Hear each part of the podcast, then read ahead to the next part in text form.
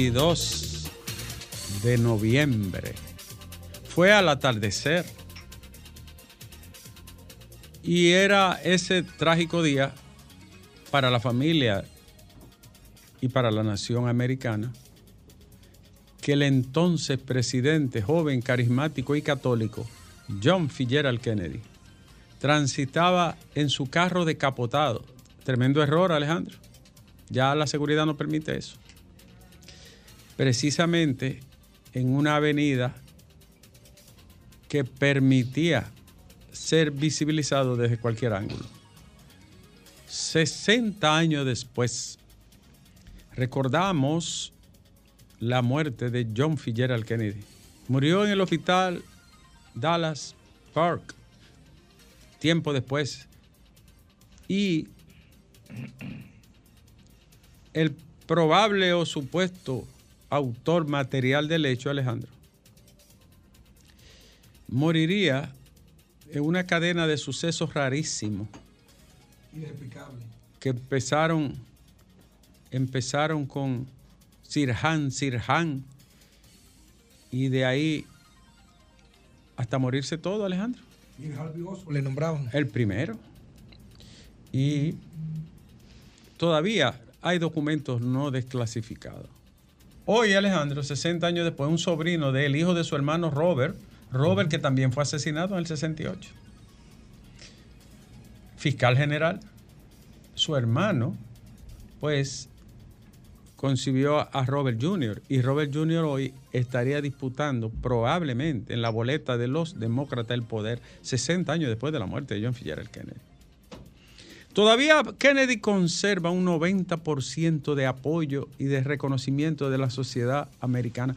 Es el expresidente más popular de la historia. 90%. No baja de ahí. Y se mantiene a la cabeza de los exmandatarios norteamericanos. No era una palomita, Alejandro, no era una santa paloma, aunque tuvo un trato muy afable con el presidente dominicano, que le regaló una mecedora en madera preciosa. Juan Bosch. Y, lo, y, le dio un trato muy exquisito y lo valoró mucho. Pero no era una, no era una palomita, Alejandro. No, no era así como le, ay, que era bueno. No. Le mandó la invasión a los cubanos, la Bahía de Cochino fue el que la mandó. Pero, pero ya por obligación prácticamente. Ah, doctor. Es, es, un sistema. Doctor. Y se tiró a Marilyn. Y bueno, farándula rosa. No estoy hablando de cosas serias, estoy hablando, de, de, de, de farándula. Pero tú vienes como el perro bebe agua. Ahora. Sí, exactamente. Eso fue lo que yo acabo de hacer. Metiste el perrito bebe El agua. perro bebe agua. Oye, ¿cómo tú vienes a hablar de una cosa tan seria? Vienes tú a. a ahora, ella, El Marilyn de. Le, le preguntaron una vez, eh, Estrella, ¿con, ¿con qué ropa duerme usted? Dos gotitas de Chanel. ¡Ay! ¡Qué mujerón, eh! ¿Qué, ¿Cuánto carisma? Y comprometida, defensora Sí. de los derechos civiles. Culta, por cierto. Amiga de Ella Fitzgerald. Iba y la veía ella. No podía ir y que blanco. Iba y la veía y se sentaba delante su amiga, Ella Fitzgerald. Ese monstruo de artista, ¿no? Eh, inmensa, Ella Fitzgerald, una de las más grandes de la historia. Le invito a que pongan canciones de Ella Fitzgerald y ca- cantando con el, con el maestro Luis Antron. Chip, chip, chip. De, de mejilla a mejilla se llama la, la canción, pero una cosa preciosa. Pero el tiempo está para la noticia, hoy el tiempo ha mejorado, las condiciones atmosféricas también. Tenemos un cielo soleado, un día que se puede considerar bonito y una temperatura más o menos agradable. Estaba en 24, ¿no? Las condiciones del tiempo para la semana apuntan a, a que haya probablemente lluvia, pero eh, estas lluvias ¿no? no serán con la misma magnitud ni la misma intensidad. Sin embargo, los suelos saturados obligan a, a estar en observación. Los daños han sido mucho más grandes que los que en principio se, se vieron y se midieron. La agricultura ha sido afectada severamente. Se está hablando, Alejandro, de probablemente 5 mil millones de pesos solo en la afectación al agro, al agro perdón. dos, más de casi tres kilómetros de invernadero fueron en Rancho Arriba, barridos en, Ocoa, Rancho Arriba. Los productores de habichuela de San Juan. Los productores de habichuela de San Juan están afectadísimos, también los del Bajo Yuna, pero también en, en Monteplata, Chirino, toda esa zona fue barrida. Sí, sí, sí, sí. Igualmente los productores de Cotuí, la gente de Cevico, toda esa zona está muy afectado, la piña, todo eso está afectado. Eh, hay también daño en la, en, el, en la línea noroeste porque los desbordes allí dañaron la agricultura. De modo que hay plátanos, habichuelas, eh, hay eh, rubros cortos que han sido muy afectados con el paso de este fenómeno. habrá que seguir cuantificando. Se necesita urgente un apoyo a los productores de Ocoa, Rancho Arriba, porque esa gente lo perdió todo. Es, es increíble la manera de cómo el río se desbordó ahí. No, no, hay pocas explicaciones así rápidas para esto, además de que dañó la carretera y el puente. Y lo tremendo del caso de, de esos invernaderos es que el invernadero es un negocio de alto costo. Para tú poder ganar tu muy peso, tienes que invertir muchos millones de pesos. Muy caro y con un, sigilo y un seguimiento que tú no puedes descuidar. Y unos controles de calidad. Eso es, una esclavitud, el invernadero. es una esclavitud. La gente cree que eso es fácil. Un, ay, un cerradito con clima. No, hay que estar ahí porque si cae una plaga, porque si, si, óyeme, eso es una cuestión. Si hay kilómetros, si hay kilómetros así dañados, como vimos en las imágenes, ahí tiene que haber más de 500, 800 millones de pesos en pérdida. Se está diciendo que solamente, en, Rancho Arriba hay más de 600 millones. Poco más. Ah, solamente en Rancho Arriba, tal y como tú lo dices. Entonces, eh, es un daño bárbaro a la, a la producción, ¿verdad? Sí, y hay que advertir al gobierno. Eh, que le van a dar duro, duro, duro en diciembre por el precio de, de, los productos, de los vegetales. Sí, ¿por qué? Porque no hay tiempo para reponer lo que se perdió. Lo que hacía Federico ahora mismo. O sea, eh, estamos, estamos hablando de que... Y ya eran para corte la mayoría. Claro, claro, ¿por qué? Porque los los agricultores, los que cultivan hortalizas y eso lo hacen legumbres pensando en diciembre. Correctísimo. pensando sube el, sube el volumen, de sube la demanda y ellos, y ahí se produce el 60%. Ajá. Entonces, eso, va a ser eso, le van a dar al gobierno duro con esos precios. Y el gobierno deberá de buscar alternativas para primero para los productores endeudados con ah, pérdidas cuantiosas. Ellos mismos tienen el grito al cielo. Estamos 30 y 40 millones de pesos, tienen esa gente. Sobre todo porque esos son los pequeños y medianos productores que son los que nos van a abastecer este mercado local con esos productos ahora en la época. Aunque aquí entra mucho vegetal importado, aquí viene mucho vegetal importado, pero, para otras ramas, ¿no? Pero eso lo trae ese otro sector, ¿tú entiendes? Yo me refiero a lo pero que siembran. Ocoa hay que, suplir la capital, porque, porque eh, eh, Constanza suple un poquito más como el Cibao Central. No, y Constanza también exporta mucho. Sí, sí, pero me refiero en el mercado local aquí de la capital, es Ocoa. Pero son los pequeños y medianos productores. los entonces, señores, eh, mucha atención al problema de los productores. Yo sé que hay una comisión técnica que está evaluando todo eso con el Banco Agrícola y la gente del gobierno, como ocurre cuando estos casos se presentan, pero se necesita una ayuda urgente a los productores del país que han sido afectados, especialmente esa zona de los invernaderos que fue barrida por la crecida del río Nizao.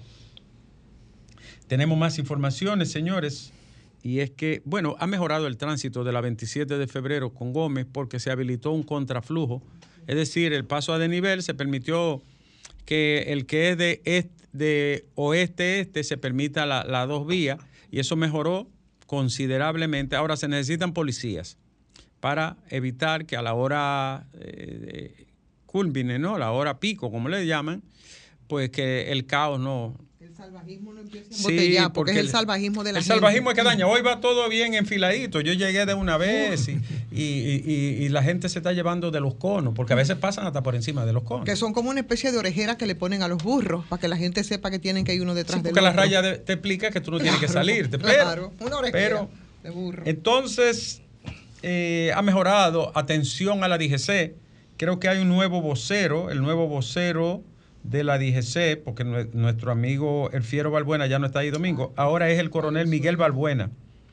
Coronel, coronel Miguel Balbuena, desde aquí del sol de la tarde le pedimos poner atención a ese tramo 27 de febrero Gómez hasta la Rosa Duarte, por lo menos más allá, vamos a decir hasta la Delgado, con 27, porque ese es un, lugar muy sensitivo debido al problema del el daño que sufrió el paso a desnivel. Además, los semáforos se afectaron, algunos de ellos también en ese lugar. Señores, Jan Alain vuelve a hacer noticia y ahora es porque un grupo de trabajo de derechos humanos en la ONU ha dicho que su, su prisión fue arbitraria. Yo estoy de acuerdo, yo quiero que toda persona conozca su proceso en libertad y en su casa. Ahora, yo espero que la ONU se refiera a 14.999 presos que están regados en todas las cárceles del país. Yo espero que cada preso, además de que abra su canal de YouTube, Alejandro, 14.000 presos tendrán su canal de YouTube, igual que Yanalán. Y no es nada personal, porque yo tuve, tuve, no voy a decir temple ni gallardía, pero tuve el ánimo humano de escucharlo durante media hora, que él me pidió que yo lo escuchara nada más. Y yo fui y lo escuché mirándole a los ojos. Y cuando tocamos el tema de que nos sacaron de los medios, le dije, sí, fue usted. No, no fui yo y me explicó por mil razones por qué no fue él. Y yo le dije, me lo dijeron en el canal, la empresa. Y ahí se acabó la discusión. Ahora yo con el mayor respeto lo oí, porque yo lo he criticado muchísimo. ¿Y por qué yo no puedo oírlo, Alejandro?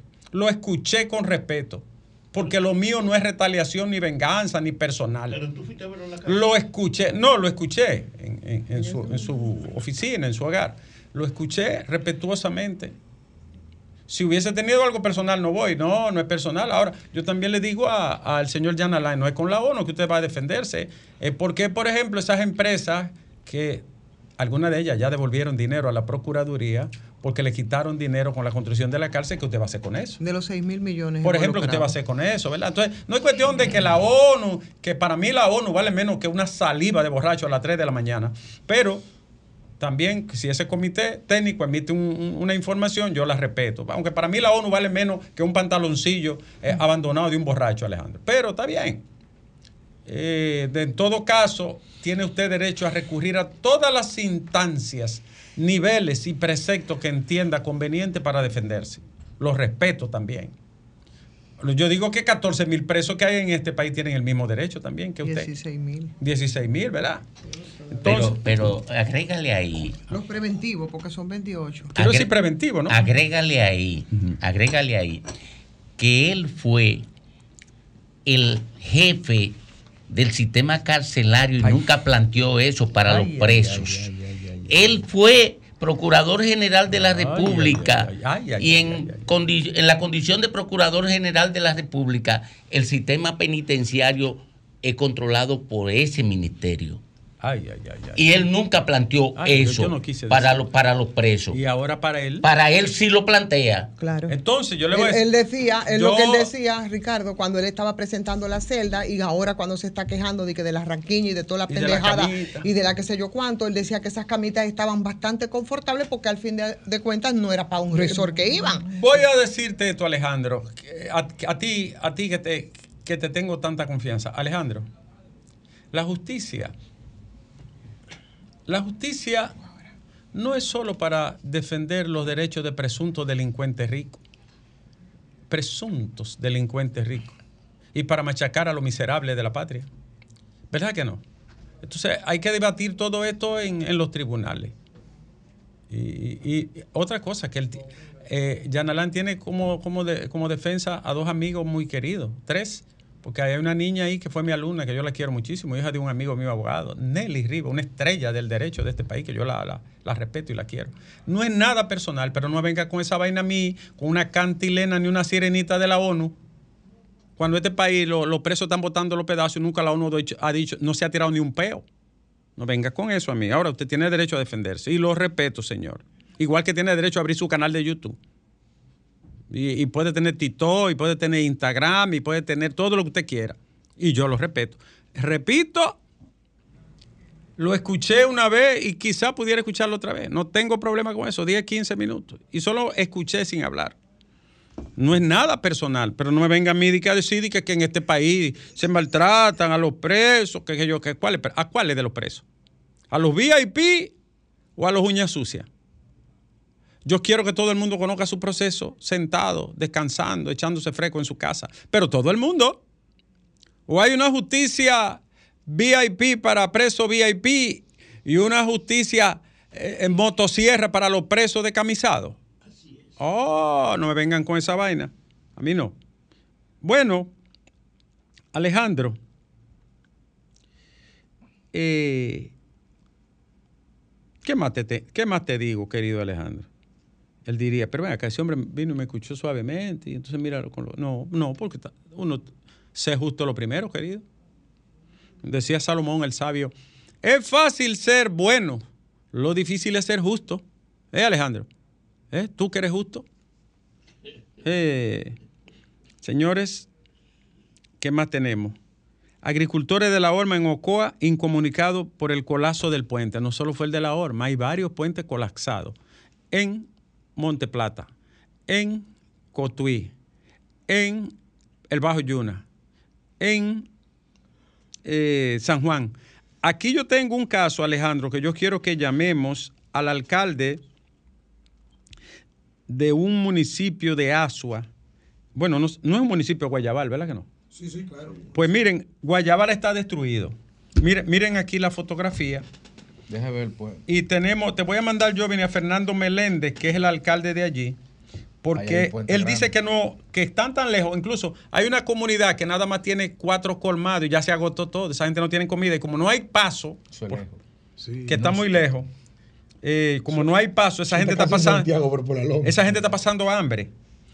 Eso es en la zona de Guayabal, que mi amigo Merán me mandó la fotografía, el teléfono y video del desastre. El puente se rompió ahí también. Destruido por completo. Río La Cueva.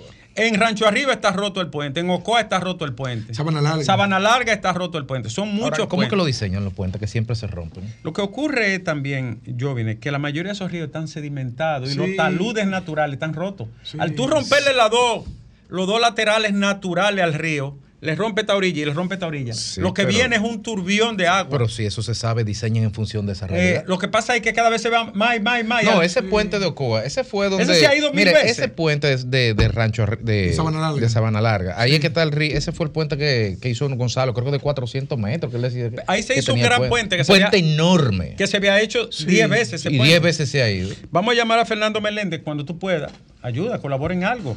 No, hay nada, más justificar el salario. Eh, para ver cuál es la situación de Guayabal, ah, porque hay una comunidad en Guayabal que la gente solo hay cuatro colmaditos y son más de. Guayabal es el final de la carretera. Vamos a decir que la parte más última del, sur hacia el norte. es sencillo. Queda más cerca de Santiago que de la capital. bueno, por eso se ha hablado. Solamente que por la loma. Queda, más cerca ahí a Contanza por Guayabal que a. Por eso se ha hablado de una carretera en, en esa zona.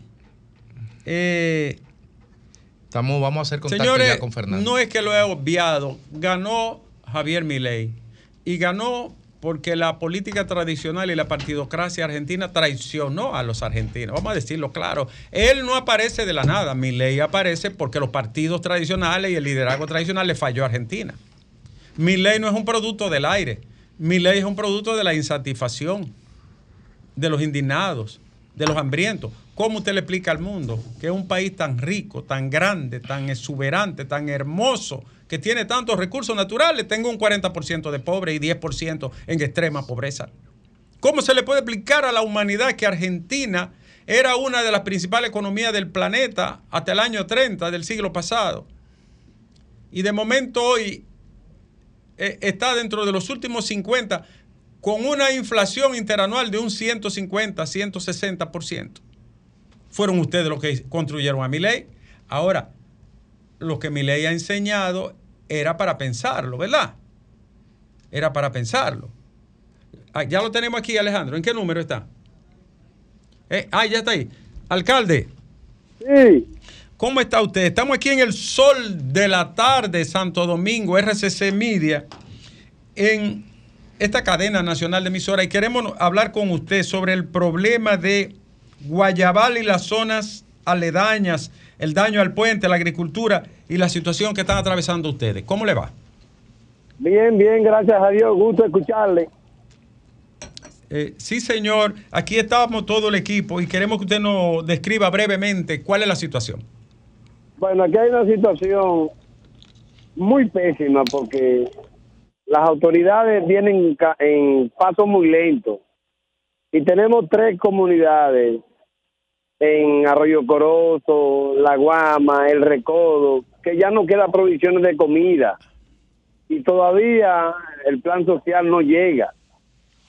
Entonces, tenemos esas comunidades con una presión y no tenemos que darle porque el ayuntamiento no tiene recursos para poder motivar esas comunidades que tienen dos mil dos mil gente. Dos mil personas hay en esas comunidades y ya las provisiones se han terminado, usted dice. Se han terminado. Eh, ¿no, ¿Han tenido comunicación con las autoridades? Le hemos llamado nosotros, pero ellos no me han llamado, no nos han dado respuesta. No han dado respuesta. Nosotros vamos a llamar desde aquí ahora Plan Social de la Presidencia, Comedores Económicos Gabinete Social y las demás instituciones afines a que pongan los ojos en Guayabal. ¿A cuántos kilómetros está Guayabal de, de Asua, del pueblo, de la ciudad? 70 kilómetros, 70. Ah, subiendo Loma, ¿verdad?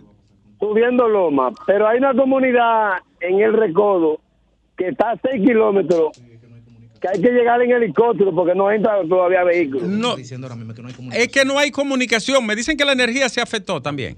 La energía ya hoy la rehabilitaron. Ya se habilitó hoy la energía. Ya ustedes van a tener el teléfono entonces. Así es. ¿Y el puente, señor? ¿cómo, ¿Cómo están cruzando en esa zona? Hicimos un puente de madera turístico de dos pinos que la gente cruza en motores. Eh, mientras tanto, ¿verdad? Sí, sí. ¿Y la ubicación? Bien, eh, repítame dónde queda eh, las comunidades más afectadas y... El Recodo, el Recodo. La Guama y Arroyo Corozo. Y Arroyo Corozo. Usted dice que ahí hay dos mil personas, señor. Hay dos mil personas ahí. Bueno, mire, ya estamos llamando a... Y un liceo. Y un liceo. Eh, me imagino que no hay docencia ni nada de esto. No, no hay docencia porque el río está afectando. Guayabal. Guayabal. Señor Meléndez. Le agradecemos, vamos a quedarnos con su teléfono y es probable que en el transcurso de la tarde, como ya nos están escuchando, la gente del plano social.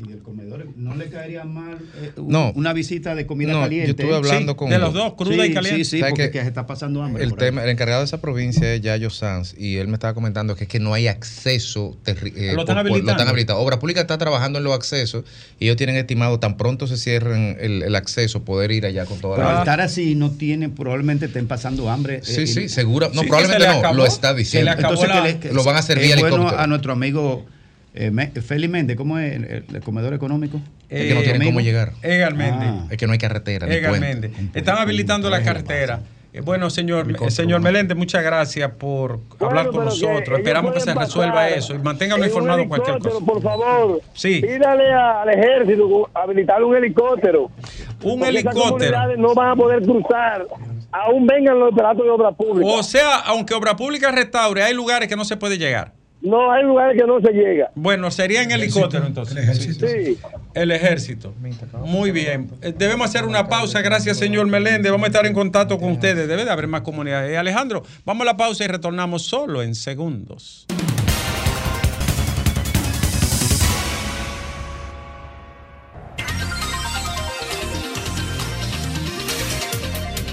Alejandro, ahora son las 3 cinco minutos y es tiempo de hablar con el soberano, el soberano pueblo. Pero antes yo quiero hacer una parte muy breve. Eh, graba esto, Alejandro. Alboqueroso, Escupeceto.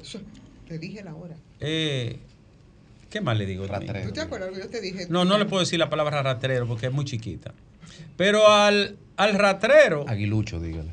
Que se puso de que a querer eh, atemorizar a, mi, a nuestro compañero Graimer Méndez. Domingo, dile que venga, como, como la película de Pedro Almodóvar. Dile que venga, buen baboso. ¿Eh? hay que ser muy baboso y, muy cobarde para amenazar a un comunicador por lo que diga. Y además hay que, hay que ser muy intolerante y tener mucho odio en esa alma. El odio es la intoxicación psíquica del ser y el envenenamiento de su alma. Lo dijo Carl Jung, no yo. Pero oye, olvídate de Carl Jung, ratrero.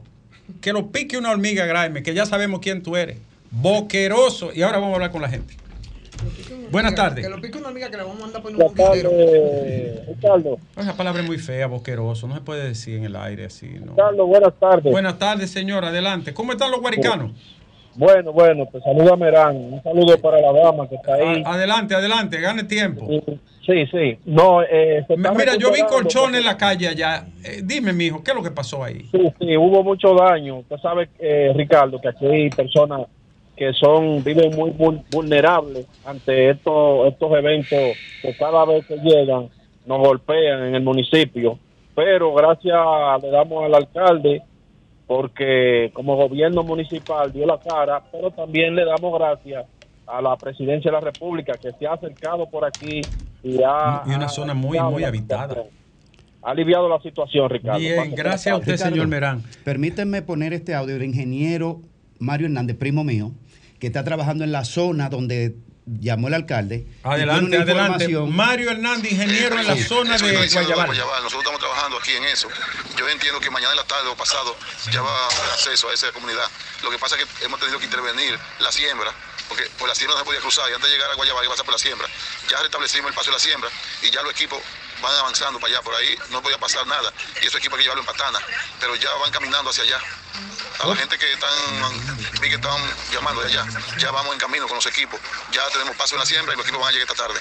Atención, Mario Hernández, el ingeniero Mario Hernández. Meléndez, usted escuchó, él, él es, primo. Sí, mi primo. Pero es valiente como tú también. Sí, muy guapo. Ah, bueno. Mira, mira lo difícil que es el trabajo que él dice, que mañana que va a estar restablecido. En esa misma tesitura también me acaban de, de, de, escribir desde el Pinal de Ocoa, que también está cerca de Asua, pero por la Loma, en la zona de los Tramojos, que también se encuentra incomunicado y aparentemente también en esa zona también, hay muchos problemas. ¿Cómo que se llama la comunidad que le queda cerca? ¿De dónde eh, tu primo Quinito Méndez? ¿De dónde es? No, Quinito es de... De Asua, pero de esa comunidad. de la casa. de, Padre de la, casa. Eso está pegadito de Padre de la Casa, Guayabal. Y la que tú señalas... Y ahí el Fiero, y ahí el Fiero Valenzuela también. Sí, pero aparentemente Ocoa es de la más golpeada porque hay problemas en la Olma, que es como en el centro, casi llegando a Valle También entonces está Sabana Larga, que es donde está el puente, en Rancho Arriba los, los, invernaderos. Y en la zona del Pinal, que también tiene invernadero. Parece que Ocoa es la más golpeada. Sí, parece que fue de la más golpeada. Entonces, eh, atención a esa zona. Hay que poner, ahí hay que llegar helicóptero también, porque eso es cabroso. Sí, no, y es muy alto. Muy altísimo.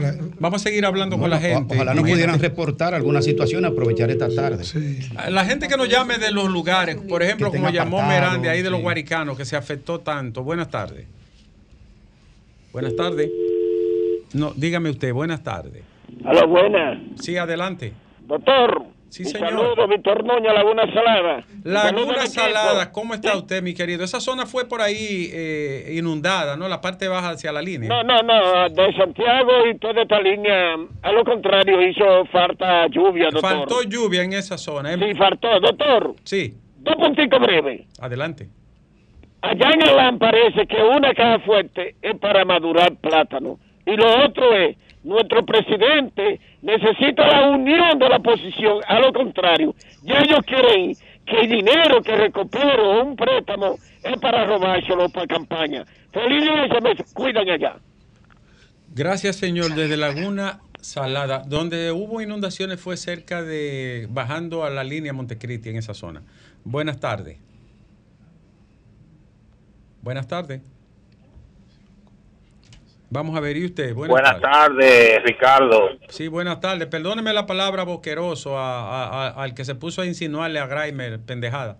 No, no, a Graimer nadie le va a hacer nada. El presidente ya está enterado de eso y va a resolver ese problema. Y estamos armados hasta los dientes, hasta Fafa. No, no, no, no. A Graimer le vamos a poner un equipo de seguridad del DNI. El DNI. ¿Qué más lo que hay que decir? Que Fafa, Fafa, el, el doble sueldo interactivo, Fafa Fafa. Ay. El, doble sueldo del interactivo. Fafa, tú eres de los Pues tú eres de los contratantes. Yo sabía que tú eras charlatán. No sabía. Oh, pero Fafa dio 1500 ayer por un chocolate de agua. Una casita. Señores, Fafa cumplió año ayer. Eso, vamos a hablar en breve de eso porque aunque no me avisaron, yo siempre estoy presente. Lea, fue Graima que Y le tengo su regalo. Buenas tardes. Buenas tardes. usted no da regalo después que pasa la fecha. Adelante, señor. No, pero con Fafa sí. Él la cuenta no la, no la paga. Silvano Rodríguez desde Nueva York. Desde Nueva York, adelante, querido. Silvano Rodríguez, recuérdame Recuérdame. Oh, Silvano, mi querido amigo, que trabajó tanto tiempo en el tránsito de Nueva York. Perfectamente, 29 años. 29 años. Si yo fuera la gente del gobierno, lo trajera a usted para acá a asesorar. Usted sí sabe bregar con eso. No, claro, claro. He, escrito varios, como 5 o 6 artículos sobre el transporte colectivo. Y, lamentablemente no he recibido ningún comentario de, hermano pero mándenoslo a nosotros para y, y llámenos además por su experiencia usted tiene muchísimo valor su opinión no, no, claro, pero está bien. Felicidades para Kramer, que cumple años hoy, cumple 26 años hoy, Kramer. Ajá. Sí. 26. Y ¿Verdad que sí? Sí. Te iba a decir, Ricardo, que eh, lamentablemente eh, lo que pasó allá es por el, asunto no de, de quién haya gobernado, sino porque las, las autoridades a través de los años no se han preocupado por el por el desagüe normal de las vías, porque cuando yo recuerdo, yo viví la, yo viví mi infancia en la zona colonial. Sí. Y, y después de, después de los años 80 fue que empecé a ver que el malecón se inundaba. ¿Tú recuerdas eso? Eso es increíble. Claro. Claro. El malecón, el malecón con el mar ahí al lado se inunde en tiempo de lluvia. Pero nada, eh, para adelante y gracias, gracias a usted, Silvano. Salúdeme a toda esa gente de allá de Nueva York. Ya usted está ya usted está retirado, ya usted no trabaja en el área de tránsito de Nueva York, ¿verdad? No, no, recuérdate que yo cumplí yo cumplí el, pasado domingo cumplí 70 años de edad. De, edad. ¿Y cuándo viene para el país, querido? Bueno, voy a tratar de ir en enero o febrero porque tengo que resolver varios problemas porque ya yo me quiero retirar para allá. Exacto. Y seguir entonces. Pues cuando venga, llegue a la emisora, Silvano. Perfecto. Un abrazo, un abrazo. De la gente que cuando uno llega a Nueva York trata a uno también. Hasta el aeropuerto ha ido ese señor a buscarnos a nosotros. Ah, y la, y la familia, gente agradable. El dominicano de Nueva York es loco con uno. Buenas tardes. Bien, ¿cómo está? Un placer escucharle. Buenas tardes, señor. Adelante.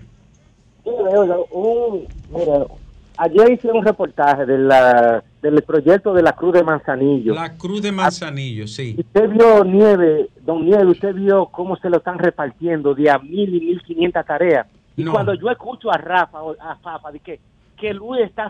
No, no te... Que hasta, que hasta Domingo se ríe cuando dice no, a mí me dijeron sobre la cruz, me escribió un amigo de allá, que estaban, iban a repartirlo yo creo que era el IAD y pararon eso. Averígüelo a ver si es verdad. Averigüe. son de mil y mil quinientas tareas que se están Pero, pero oiga lo que yo le estoy diciendo. Averigüe si es cierto que detuvieron todo eso. ¿De acuerdo? Pero pero Linde fue en, en, abril y dijo que este proyecto iba a arrancar. ¿No se acuerda que llevó los equipos y están podridos ahí ahora? sí, podrido. Incluso era Faña el que iba a estar encargado y no, no ha hecho nada. No Domingo, Domingo se ríe ahí cuando Fafa le dice que cómo es que Domingo que está refundiendo el Estado, Luis, que tú vas a sacar pasaporte y no hay. Vas a, sacar plata, no hay. Ah, es refundiendo. Sí. Gracias. Es bueno que, que nos llamen de allá. A ver si es cierto que el proyecto está abandonado y que lo que quieren es cogerse la tierra. eso, no, eso no lo va a tolerar nadie aquí. Después que destriparon ¿no? bienes nacionales y toda esa vaina, no es verdad que se va a permitir eso.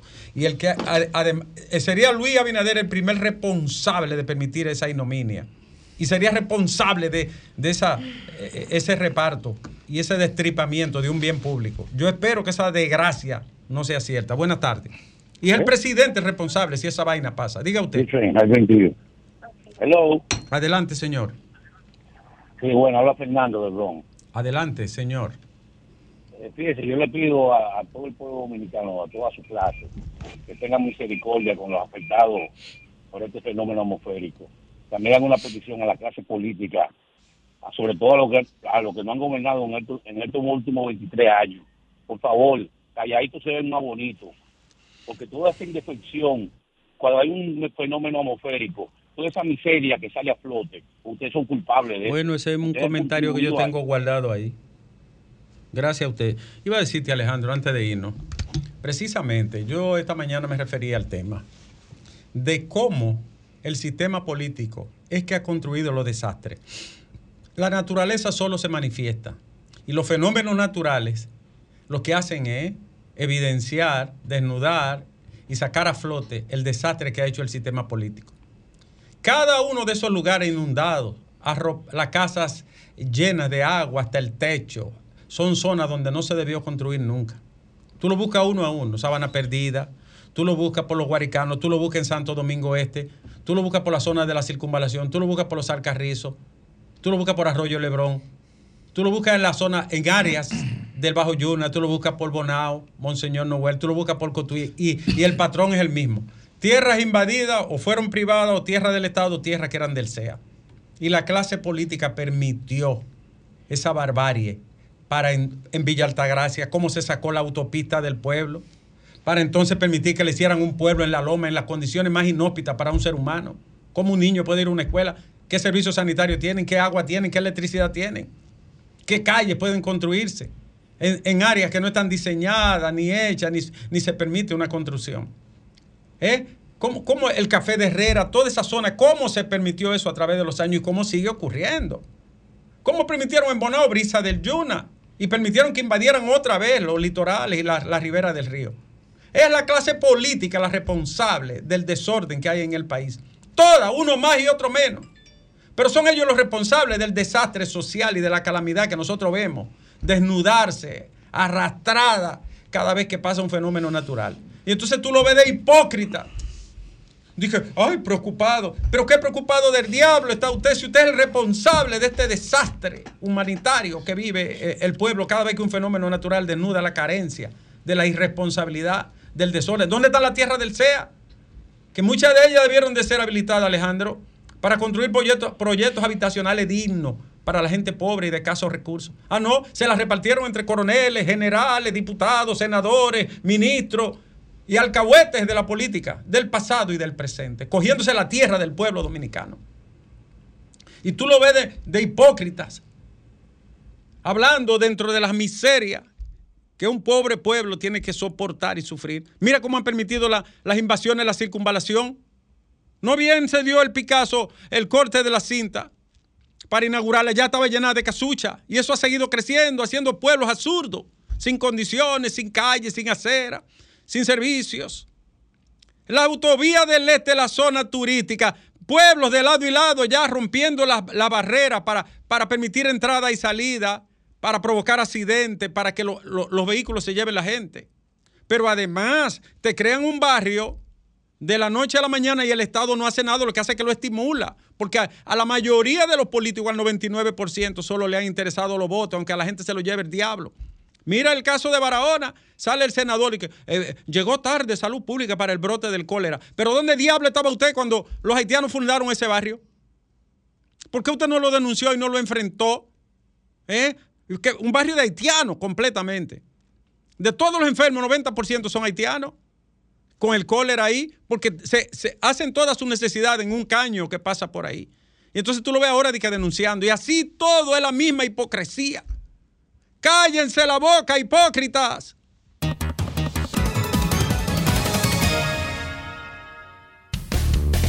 sol de la tarde. El sol de la tarde. Sol 106.5, la más interactiva. Una emisora RCC Miria. Sol 106.5.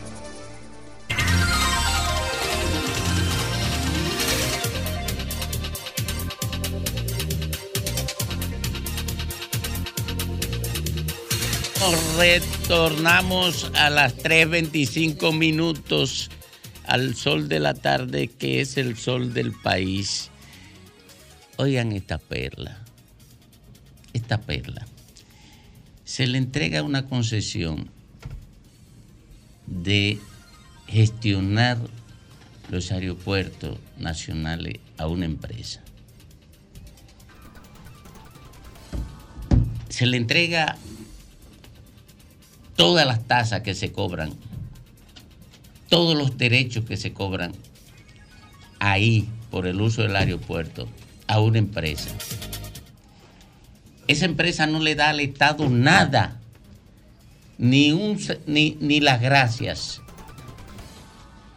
Y ocurre que en las transacciones que se dan de las concesiones, de la concesión, las dos transacciones que se dan podrían sumar 2 mil millones de dólares. Oigan, 2 mil millones de dólares. O sea, que se les regaló un, un derecho que costaba mil millones de dólares a una empresa. Pero además, todo el dinero que cobró por, los, por, por el uso del aeropuerto, todo lo que cobró, aparte de los mil, se le regaló también eso. De lo que estamos hablando es de que a Aerodón el gobierno le regaló mínimo dos mil millones de, de dólares. Mínimo. Sí, na- no, regalado. Cuando es regalado, es regalado. Cuando es regalado, es regalado. Mierda. Dos mil millones de dólares este país, le- el, Estado Dominicano le regala a una empresa y no hay preso. A- Y no, no hay nadie, no hay, no hay un proceso judicial. Oye, no hay un proceso judicial porque ¿quién diablo tiene derecho a regalar de- del Estado Dominicano a regalar dos mil millones de, de dólares a una persona? ¿Con qué derecho? ¿Con qué derecho usted regala lo que no es suyo? Y aquí no hay, no hay, no hay nadie en, en- en ese proceso, no hay un proceso judicial. No, pero no hay un cuestionamiento moral, ni siquiera. Ni siquiera. Oye, aquí no hay na- nada. En cualquier país del mundo hay un proceso judicial contra el que hizo eso.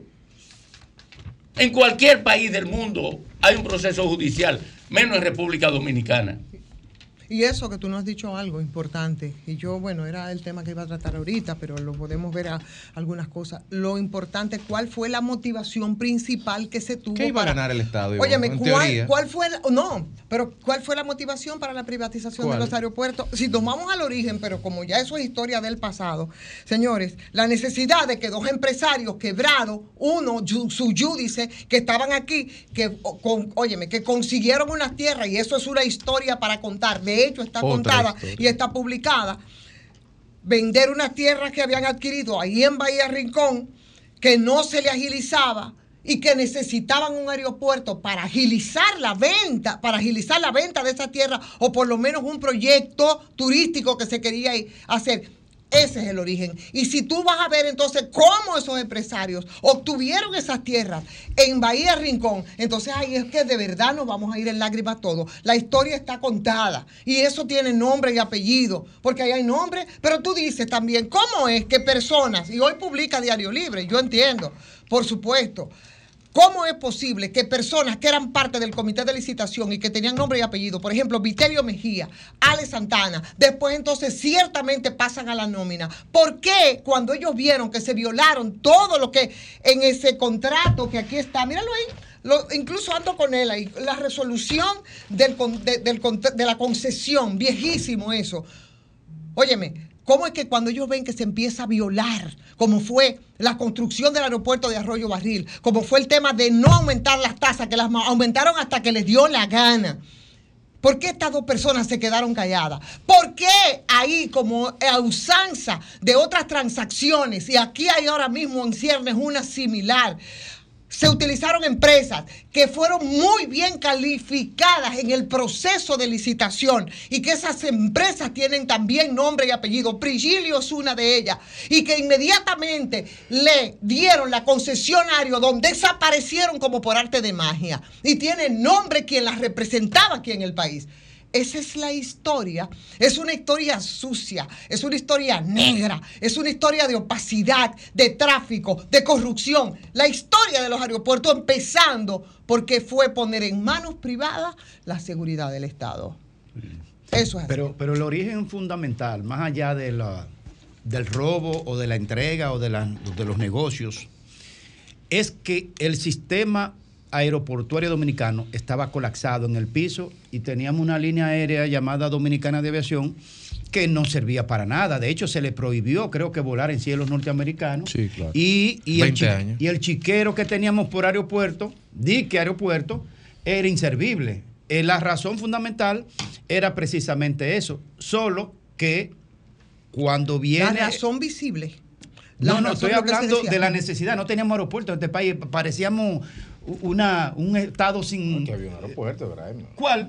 Las Ah, Américas. no, sí, pero, pero en serio. No, pero señores, pero yo que viajé ya, no, ya vi, yo que viajé ya Espérate, que todo depende del tamaño del ego del gobernante del momento, no, no, porque ese aeropuerto no. estaba funcionando. No, en no, África no, hay no, países que no tenían no, no, aeropuerto no, no, de espérese, ese calibre en espérese, esa época. ah, en los 90 era un chiquero. No, pero, pero eso no significa Oye, que tú tengas que oye, regalar el chiquero. pero- pero- porque hasta la sede era un chiquero y la regalaron a pero, media. Pero, pero yo, pero yo lo dije, ustedes no me escuchan, parece. No. Yo dije al principio que más allá de, de cualquier tratativa, negocio, ventajismo, corrupción, lo que sea, este país no tenía, e- era, era- eran ruinas lo que eran. Bien, Eso no pero era ¿qué se hizo después? Pero escúchame, escúchame, escúchame. Yo estoy diciendo que la razón originaria para haber privatizado el aeropuerto no fue la razón originaria y te lo puedo de- Pero es mi- documentar. es mi visión de- Está de- bien, del pero te proceso. puedo- pero te estoy diciendo, te estoy diciendo. preservativo Craig. era no, ese, no, no, no, no, no, es que yo no estoy, es que yo no estoy, es que no estoy ocultando el tema de la corrupción o la tratativa, Es lo que sea.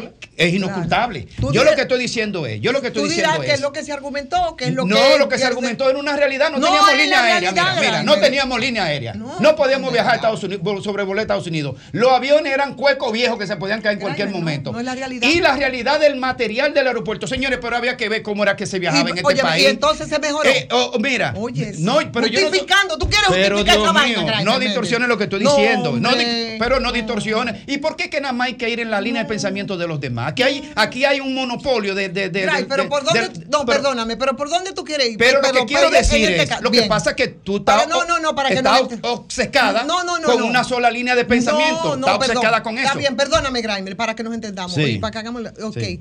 ¿Qué es lo que nosotros queremos justificar? Que, Que no estoy justificando no, pero nada. Perdóname. Que ese, a ese contrato. Que, Que no además, estoy justificando el Perdón, contrato. Pero te voy a hacer la pregunta, Ajá. porque no, tampoco no tenemos que hacer una discusión estéril y lo que queremos es que las cosas más o Nada menos. más estéril cuando es de este lado. De allá No, para acá hombre, perky, Ese ¿verdad? no es el espíritu, Ah, pues por favor, pues porque este es un tema vamos. muy serio que envuelve muchas Y cosas. yo estoy hablando en serio. Eh, Sí, lo sé, pero en absoluto. Si no podemos hacer la conversación, no la hacemos. Lo La que te hacemos. quiero decir, Gray, es que ciertamente, como dice Domingo, y pudiera ser más, fueron dos mil millones, dos mil millones entregados primero, porque se violó tanto y se violó todo, que incluso ese contrato que en principio era a 15 años y está ahí contenido. Pero yo no estoy discutiendo Está eso. bien, mano, pero óyeme, al margen de eso, y, y- y- y se violaron todo, todo, todo, todo Yo no lo que estaba establecido. eso. Óyeme, óyeme. A los siete años ya eso se estaba vendiendo y le estaba costando a quienes no aportaron Pero- ni medio peso, pero yo no estoy mil millones nada para eso, resolver todo eso que tú estás diciendo, que, que era una situación supuestamente, porque eso fue en los momentos donde nosotros estábamos en categoría 1, Este que también se tragaron, porque y eso fue en el gobierno de Lionel. Cuando aquí queríamos salir de la categoría 1, para, porque que no podíamos, que teníamos un peligro en el Fue en el PLD sobrevuelo. que se salió Óyeme, en se- ese se tiempo, subió la categoría. Mira, nada más con el 1% que se tenía que dedicar y que para el que yo Pero que yo no estoy discutiendo fuera- nada de eso, Entonces, pero ¿por qué, lo que te por qué tú es- montas, eh, No, tú montas, es- espérate, es que ¿por qué tú es montas a la audiencia de este programa una argumentación que yo no la estoy discutiendo? No, yo porque te- a mí no me importa Ah. que unos canallas hayan hecho negocio con eso del sector privado y del sector gubernamental. A mí no me importa, me importa porque Sí, no dañaron el país en ese aspecto. Pero en lo que hicieron su negocio fueron ellos. Yo no estoy diciendo eso. Yo lo que estoy diciendo La que el origen, el origen con el tema del consenso de Washington respecto de los gobiernos que se ganaron las elecciones para ese, ese tiempo, para poder entrar en los temas de financiamiento, de préstamos internacionales para el desarrollo, tal y tal, todos tenían que entrar en esa, en esa dinámica de privatización del Estado y pasarle a la empresa privada la- los manejos de las cosas que el Ah, Estado o sea no que debería por eso fue la propuesta entonces, Entonces del voy, gobierno de entonces, aprobada por el, por el voy. Conse- Congreso. Tenemos que Anda reconocer que el origen primario de la privatización del aeropuerto está basado en ese tema. Y segundo, éramos un tieto de aeropuerto que Pero ahí no, que, no- no- que estábamos sí, descalificados está a nivel mundial. eso- ahora, eso que no a tiene partir nada de que ahí, ver, ahora que a que partir de ahí dos o tres canallas de familias ricas monárquicas de este país con el gobierno hicieran negocios, ya eso es lo que tenemos que cuestionar, pero necesitamos aeropuertos. Pero ninguna, Pero la- pero no de las dos razones que tú arguyes, ni el consenso de Washington, ni el tieto aeropuerto, que tampoco era tan tieto, Que no, pues tú no viajabas. ninguna de esas dos razones te dice a ti que a cambio de eso hay que entregar todo. No, yo no digo eso. Ok, termina de decir lo que yo quiero decir. Desarrolla. No, porque no, pues yo quiero escuchar de tu boca lo que yo voy a decir porque, tú lo sabes. Tu contradebate está y cogiendo la yo línea. No, yo no iba a decir eso, pero está bien, dile. Como que yo estoy diciendo. Yo, tú te acabas de decir. No, tú acabas de decir que el consenso Washington era un preservativo que había que ponerse en cuatro. Y que era obligado. Y que, era obligado. Y que esa es la condición. Y que como esto es un perdón. No te financiaba ningún. Está bien pero el consenso de Washington te obligaba a ti como gobierno a entregarlo todo a cambio de nada. La receta decía, mire señor presidente, usted sabe que esto es un consenso impuesto. Entonces usted tiene que darlo todo y no, le puede cobrar un peso en tasa. No, se le ocurra, señor presidente, cobrarle la tasa. Sí, señor presidente. sabemos que la tasa es por servicio, pero la basura se va a recoger sola. Yo tengo una pregunta. Por favor. Pero no solo eso, sino deja que, oye, me deja que ese empresario suba la tasa, que fue lo que se estableció ahí, que no subieran, no, no se subiera la ¿Tú tasa. El gobierno no, no, que se subió la tasa, le dio la gana. Tú sabes que el gobierno Yo tengo una pregunta. implementa eso. Oye, y después con la adenda la legitimó Hipólito también. Ah, no solamente subieron la tasa, sino se lo renovó. Claro, y le, y le, y le exoneró los impuestos también. querido. Pero claro que sí, ahí están las adendas de Hipólito. Y eso fue una defensa y fue una aberración igual. Porque oye lo que te estoy diciendo, el contrato inicial y la licitación, lo que aprobaron ese grupo de gente que estaban ahí, que después entonces pasaron a ser directivos de Aerodón y otros que tenían claro, que tenían incidencia en el sector, pero que tenían vínculos incluso familiares y personales con gente que hasta por un asunto de decencia y ética no debieron ser parte de eso. Y después, tú, expliquémonos cómo es que si eso es lo que dice el contrato, ¿por qué fueron después 20 años y por qué después fueron 25? Y ahí hubo complicidad de todo. ¿Y por qué ahora no quieren ajustar 30? ¿Y por qué si el asunto fue tan malo? Señor, ¿por qué ahora, ahora, este gobierno, el gobierno de Luis Abinader, en vez de hacer una expertise, a ver, a ver, por lo menos para que establezcamos, porque nosotros decimos aproximadamente 2 mil millones, pero no tenemos claro, precisión de lo que nos dejaron de pagar ¿Eh? Nos sacaron a nosotros y se cogieron. ¿Por qué no hacemos una expertise? ¿Por qué no espera que se cumpla el tiempo? ¿Y por qué no se hace una licitación para que el Estado se gane lo que se tiene que ganar? Entonces no es un asunto de este o aquel, es como una especie de complicidad colectiva que viene en el tiempo. Y ahí hay muchas cosas. Porque de verdad, vuelvo y te digo, el origen de eso fue las apetencias de gente que pululan ¿eh? y que tienen vínculos con sectores empresariales, que es una desgracia. Mira, yo veo que Ivonne maneja con mucha propiedad del tema, inclusive no es que lo maneja, tiene la información en las manos porque tiene, tiene un documento que maneja todo al dedillo. Ahora bien, yo... Eh, estoy totalmente de acuerdo con Ivonne en el planteamiento de los actos delincuenciales que se pudieron hacer en un momento dado. Y no importa quién lo haya realizado, si está mal, está mal. Ahora, ¿dónde entro yo y dónde que yo veo el gran problema? Bueno, que nosotros nos sentábamos a negociar en el 96 o en el 98, no importa por lo que sea, si fue que robaron o si fue que había que, no, no había quien administrar, no importa cómo fuera. Nos sentamos con una asociación de malhechores a negociar negociamos un número de cosas y durante 20 años no cumplieron ni un solo acuerdo de los pautados, no remodelaron nada, ni, ni los baños para bajar el, el toile, como dicen los americanos, para bajarlo, ni eso hacían, las goteras caían, dejaron caer los aeropuertos por completo, no hicieron un peso de inversión. Y después de 20 años saqueando ese gran botín, saqueándolo, entonces ahora yo agarro y digo, bueno, miren, ustedes recuerdan los malhechores que negociamos en el 98, sí, que se robaron todo, sí, son unos bandidos, sí fue un mal negocio, sí. Entonces ahora ellos, que eran malos, ahora son buenos. Vamos a renegociarlo de nuevo. A 30 años de nuevo. No, espérate, espérate, espérate, La renovación de los 30 años, no a la empresa ordinaria. No, no, no, no es lo mismo. Pero es lo mismito. Esa es una empresa que cotiza en bolsa, es la que está ahí ahora, que no fue la que hizo esa negociación, que no fue la que se benefició primariamente. Cuando compra, compra los derechos también.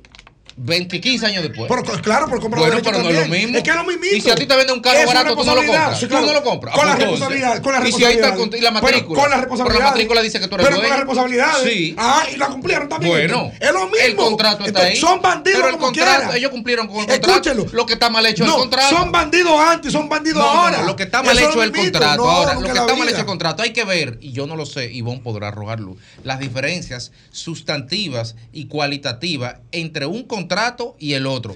Independientemente de que estoy de acuerdo con lo que Ivonne dice, que siempre y cuando. Lo mejor- correcto es una licitación ahora. Estoy de acuerdo. Es una licitación y licitarlo de nuevo, ¿verdad? Y que vengan y que todo el mundo cotice y que diga quién sí y quién no. A regalarle 30 años más. Sol 106.5.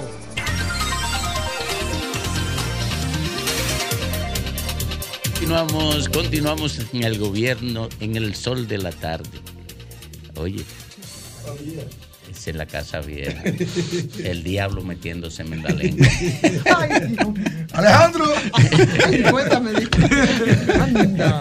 Vámonos con el patriota, don Rafael Papa Taveras. 85 años y un día. El primer día del 86. Sí. ¿Del 86? Claro. Ah, bueno, sí, claro. Miren, señores, Oyéndolo a ustedes. Esta práctica de ustedes ahora mismo. Me dicen que todos ustedes tienen una conciencia compartida, aunque tengan matices diferenciales, de que este es un proyecto político profundamente corrompido, usado a nivel personal por los que mandan o por los intereses principales de la sociedad. Para la aristocracia empresarial y para la dirección política, el país no tiene norma, ni regla, ni consecuencia, sino reparto. Hay una degradación real de la política. Oyéndola a usted de aquí, nadie puede escapar al hecho de que, y eso pasó aquí, pero no es que eso fue de ayer, es que eso es vigente. Ahora hay un acondicionamiento para encubrir esas ventajas que han sido la norma. Yo he dicho que desde que se fundó la República, Pedro Santana impuso el predominio del artículo 210, que era en cierta medida el reconocimiento de la autoridad o del ejecutivo o del dirigente político sobre cualquier cosa que no había ley, ni constitución, ni ética, sino conveniencia. Que eso marcó toda la práctica de los partidos políticos y de los gobiernos desde la fundación de la República y que alcanzó con Trujillo la máxima expresión al lograr una concentración personal, no empresarial, no. El jefe era el dueño, independientemente de las instituciones que se reclamaran. Y ese hecho, después de Trujillo, no ha sido profundamente cuestionado. Esa degradación del ejercicio de la política, esa prostitución del Estado, esa ausencia de asumir el servicio público, de entender la época para trabajar para el porvenir. No, ningún gobierno ha trabajado para eso. Y lo que hemos tenido nosotros es como ustedes lo demostraron en esta discusión pueden tener diferencias, pero todos ustedes admiten que una vagabundería gerencial, la que heredamos, y ahora yo les digo, cuando los escucho a todos ustedes, ¿y qué hacer? Cuando los escucho en un reconocimiento colectivo de la podredumbre de la política, ¿qué hacer? ¿Qué hacemos? Y entonces yo les digo, es verdad que hay una imposición del cambio, aunque hay una torpeza para echarlo a andar. Es verdad que en el mundo hay, como aquí está planteada, una crisis donde ni la propuesta pura y simple del neoliberalismo, ni la propuesta marxista de los revolucionarios tiene espacio para tú decir que lo que va es esto o aquello. Estamos en una época donde la transparencia, la posibilidad no solo de estudiar el pasado, sino de poder indagar en el presente y hasta en la propuesta para el porvenir. Estamos en una época donde la aristocracia no tiene la vigencia que tenía en el pasado, donde una camarilla mi- minúscula podía decidir todo. Ahora tenemos la posibilidad de uno entender y reclamar derechos, pero no se ha podido lograr una institucionalización de la línea general de los cambios. Los partidos aquí están simplemente en la confrontación. Los opositores, su papel es impedir que siga el que esté en el poder. El que esté en el poder, neutralizar cualquier reclamo para seguir en él. Pero ni uno ni otro son portadores de propuestas de fondo, que es la que yo creo que debía tenerse. Una propuesta de fondo del qué hacer, porque una discusión como esta que ustedes tuvieron sobre un tema de los aeropuertos, la pueden hacer por cualquier área y va a ser la misma. Hay un vacío, hay una necesidad de renovación, de transparencia, de equidad de servicio que la política ha dejado de lado. Y por eso Yo saludé cuando este gobierno se basó en una propuesta de cambio que decía que había que refundar el Estado, que había que refundar la policía, que había que modificar la justicia y como era natural que había que revisar las administraciones y la transferencia económica que ejercían los gobiernos. Era una aceptación de que es una mierda lo que políticamente tenemos y que eso hay que rehacerlo. Cuando uno oye lo que ustedes dicen, bueno, ¿y qué hacemos? Ojalá se entienda que estamos obligados a lograr un consenso sobre los cambios, que no es verdad que puede resolverse esto con la confrontación. Yo estoy viendo Argentina donde hay un fracaso global de las tendencias imperantes y una propuesta que aunque ha merecido el respaldo de la mayoría por el gran desencanto que tenían en toda la experiencia, saben que no es verdad que puede conducir a nada, que lo que va a empeorar la situación. No es salida lo de Argentina, es un agravamiento, es una muestra de la falta de la propuesta. Aquí en este país tenemos la comprensión de que la herencia no sirve en sentido general, de que esto tiene que cambiar y que cambiar tiene que ser transparente y con participación de la gente. Por eso yo sigo diciendo, la mejor oportunidad para que nos entendiéramos acerca de lo que hay que hacer, pero la propuesta de la campaña electoral es cada quien desacreditar al otro no enfrentarse a la solución que ustedes han puesto en evidencia. Ojalá de verdad la idea del cambio, el propio presidente que es responsable de esa afirmación, le permita revalorizar que no puede seguir teniendo excusa para no darse cuenta, para no darse cuenta que basada en la gestión administrativa de las prácticas del pasado, nada más tenemos una continuidad que seguirá agravando este país y alejándonos cada vez más de las soluciones necesarias.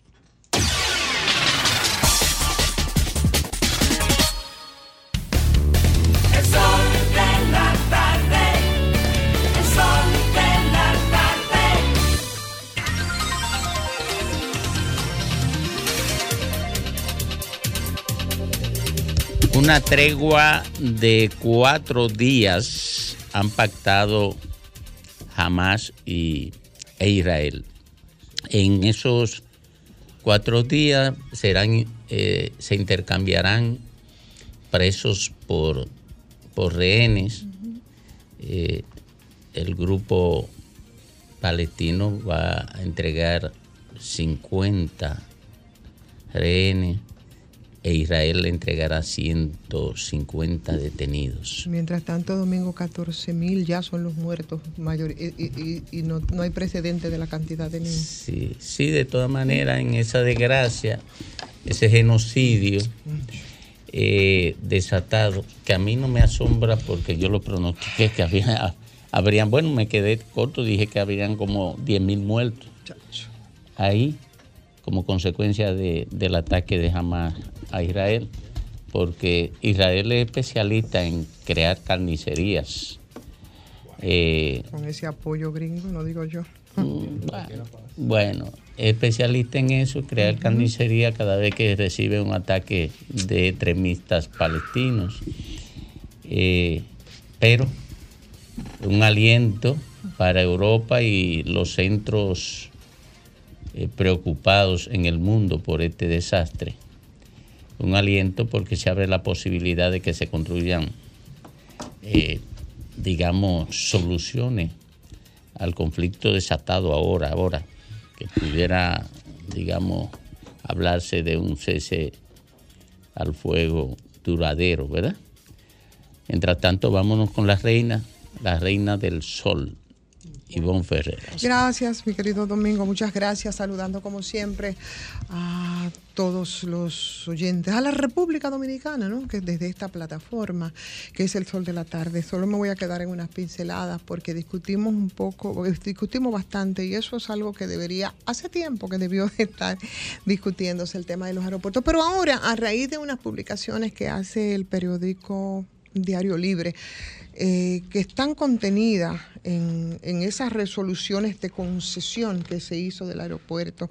No solamente lo que pasó en 1999, sino lo que posteriormente, cuando en, uh, en 2001, pero también cuando en 2014, todo ese proceso que es como especie de una, un secreto a voces, sí, así decía... Eh, decía, dice una de las publicaciones, dos entregas que hace Diario Libre, sotobose, ¿no? Como, eh, como se referían a, las mafias sicilianas. Y esto fue realmente una gran mafia, lo que, lo que ocurrió con la concesión de los aeropuertos a aeropuertos dominicanos siglo XXI.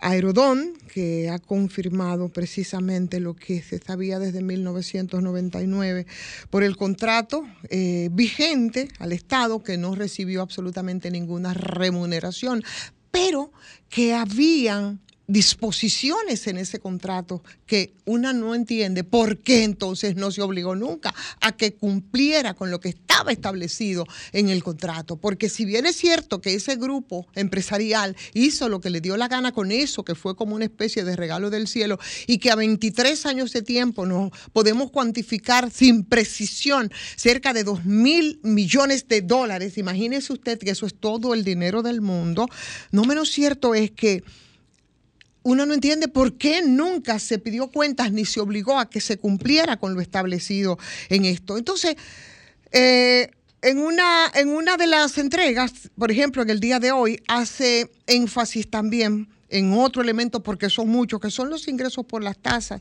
a la que había habría renunciado el Estado, pero que había puesto y consta en el contrato, en la resolución de concesión, que no debieron aumentarse. Y fue de las violaciones más terribles que se hizo. Pero además, la construcción y ampliación del aeropuerto de Arroyo Barril, que también están contenidas en los contratos. Y cuando tú ves lo que ha ocurrido y cómo ha devenido todo esto ahora, que sorpresivamente, aunque se dice que hacía un año, dos años, que se estaba sobre estas discusiones, el, presidente de la República dice, aun cuando faltan seis años para cumplirse ese contrato de 30, que no era de 30. Y son de las cosas que se desconocen, porque el contrato en principio habla de 15.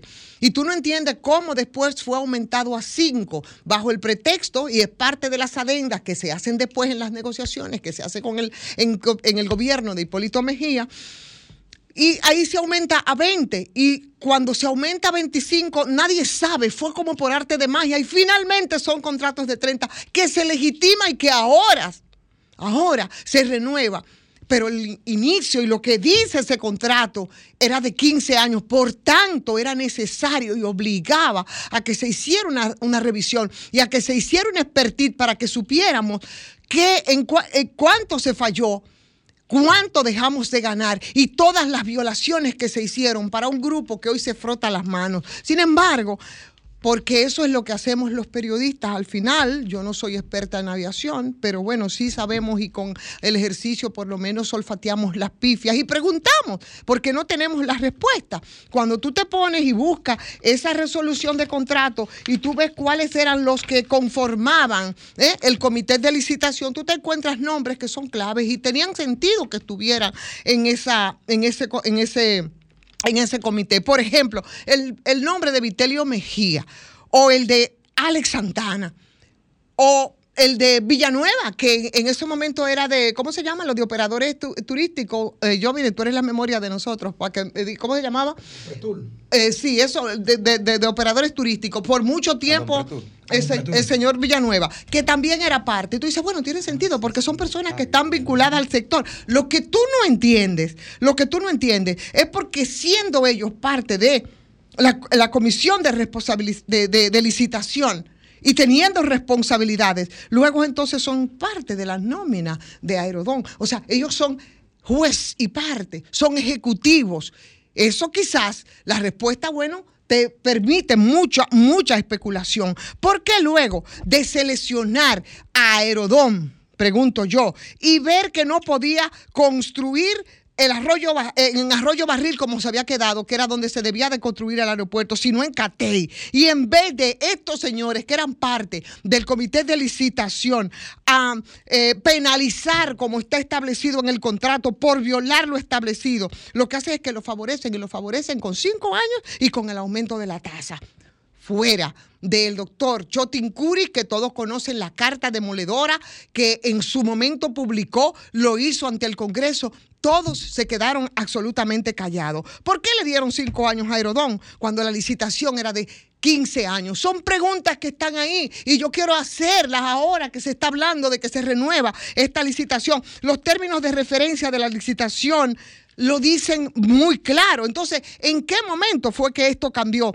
Las empresas, por ejemplo, que formaban parte del consorcio Aerodón, como Emprigilio, así se dice, así se llama, Emprigilio y Ogden, evaluadas, pero además de evaluadas, sacaron la máxima calificación en ese momento, la máxima puntuación, porque eh, eran empresas técnicamente calificadas. Entonces, ¿por qué inmediatamente se aprueba el contrato de concesión? Entonces se desaparecen como por arte de magia. ¿Quién representa o representaba esas empresas aquí en República Dominicana? Entonces, yo creo que son preguntas que uno tiene que hacerse respecto a esto, pero sobre todo se hicieron tres violaciones que son las más importantes y que debió de llamar la atención de las autoridades de ahora, del gobierno ahora, que se está prestando a renovar esa concesión. Señores, violaron tres puntos fundamentales. La, la ampliación del aeropuerto Arroyo Barril, que nunca se hizo, o se hizo no se hizo y está establecido en el contrato.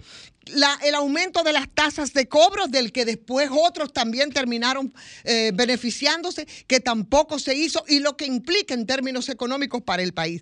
Y, y dijeron que iban a hacer los aeropuertos con estas firmas de experiencia que tampoco lo hicieron. Entonces, evidentemente que lo que correspondía en este momento, y es lo que han dicho muchos, y hay muchas, muchos detalles importantes que tendrían que verse respecto a eso. Yo creo que ahora algunos dirán, como dice mi querido Fafa, el pasado no tiene remedio.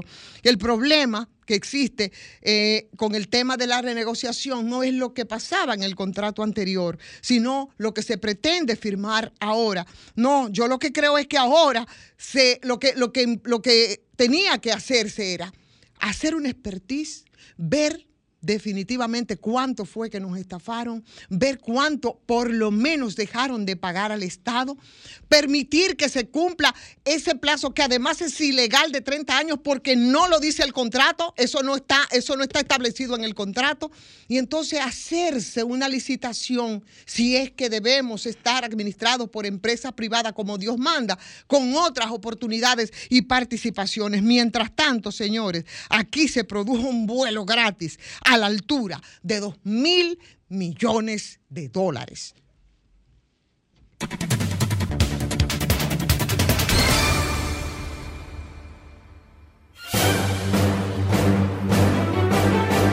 Y ahora, un boletín de la gran cadena RCC Media. El alcalde de Guayabal en Asa, Juan Menéndez Ramírez, mediante una llamada al sol de la tarde, pidió al Plan Social de la Presidencia auxiliar una dos mil personas de esa comunidad que están afectadas por las lluvias del pasado fin de semana. Bueno, aquí hay una situación muy pésima porque las autoridades vienen en pato muy lento y tenemos tres comunidades en Arroyo Corozo, La Guama, El Recodo, que ya no queda provisiones de comida y todavía el plan social no llega. Por otra parte, una condena de 20 años de prisión fue dictada contra un hombre que violó sexualmente a una menor de 10 años de edad en un hecho ocurrido en el año 2020 en Santo Domingo. Finalmente, el presidente ruso Vladimir Putin admitió hoy que hay que pensar cómo detener esta tragedia, en alusión a la guerra en Ucrania durante su intervención en la cumbre virtual de líderes del G20. Para más noticias visite rccmedia.com.do. Escucharon un boletín de la gran cadena RCC Media. Sol de la tarde.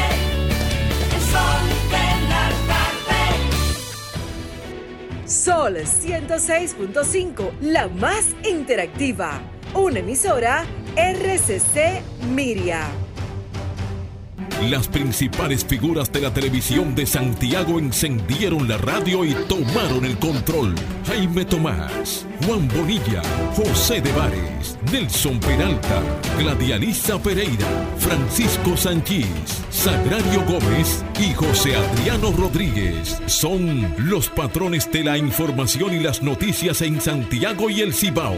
El patrón de la tarde. De lunes a viernes de 4.30 de la tarde a 7.30 de la noche. Por La Bacana. 105.9. Santiago. Estamos poniendo en sus manos las llaves de su felicidad y que le abren las puertas de su futuro. El presidente Abinader es el presidente que más ha invertido en el sector vivienda. En ningún gobierno había visto un proyecto como este. Hemos logrado la cifra histórica de 5.000 viviendas nuevas entregadas en lo que va de gestión. Puedo brindarle un hogar digno a mi familia. Como jóvenes, sin la ayuda del gobierno no hubiéramos podido alcanzar esta meta. Gracias al Ministerio de la Vivienda y Edificaciones por ayudarme a tener mi casa propia. El plan Mi Vivienda es una realidad. El sol de la tarde. Juanchi, dime a ver. Oh, tranquilo, aquí en lo mío, organizando la bodega. Mira todo lo que me llegó. Epa, pero bien ahí. ¿Y tú qué? Cuéntame de ti. Aquí contenta. Acabo de ir con mi cédula a empadronarme.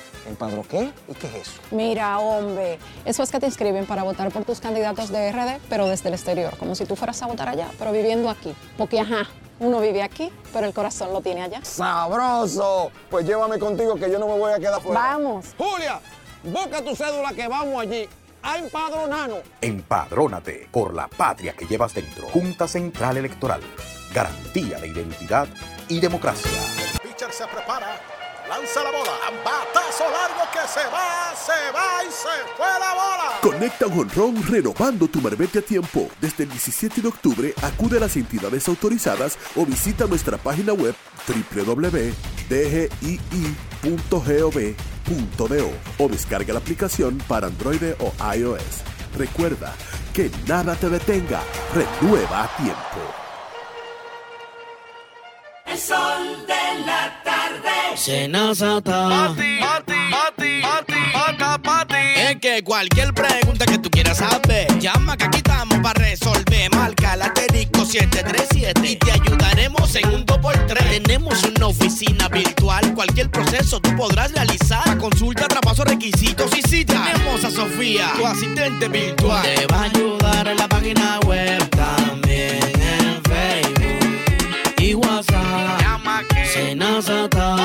Con los canales alternos de servicio Senasa podrás acceder desde cualquier lugar, más rápido, fácil y directo. Senasa, nuestro compromiso es tu salud. Desde Bandex reconocemos el valor de lograrlo juntos. Sabemos que es descubrir y disfrutar cada rincón de nuestra isla. Por eso financiamos más de 741 millones de pesos para el desarrollo de proyectos turísticos, porque juntos impulsamos el desarrollo del país. Bandex, Banco de Desarrollo y Exportaciones.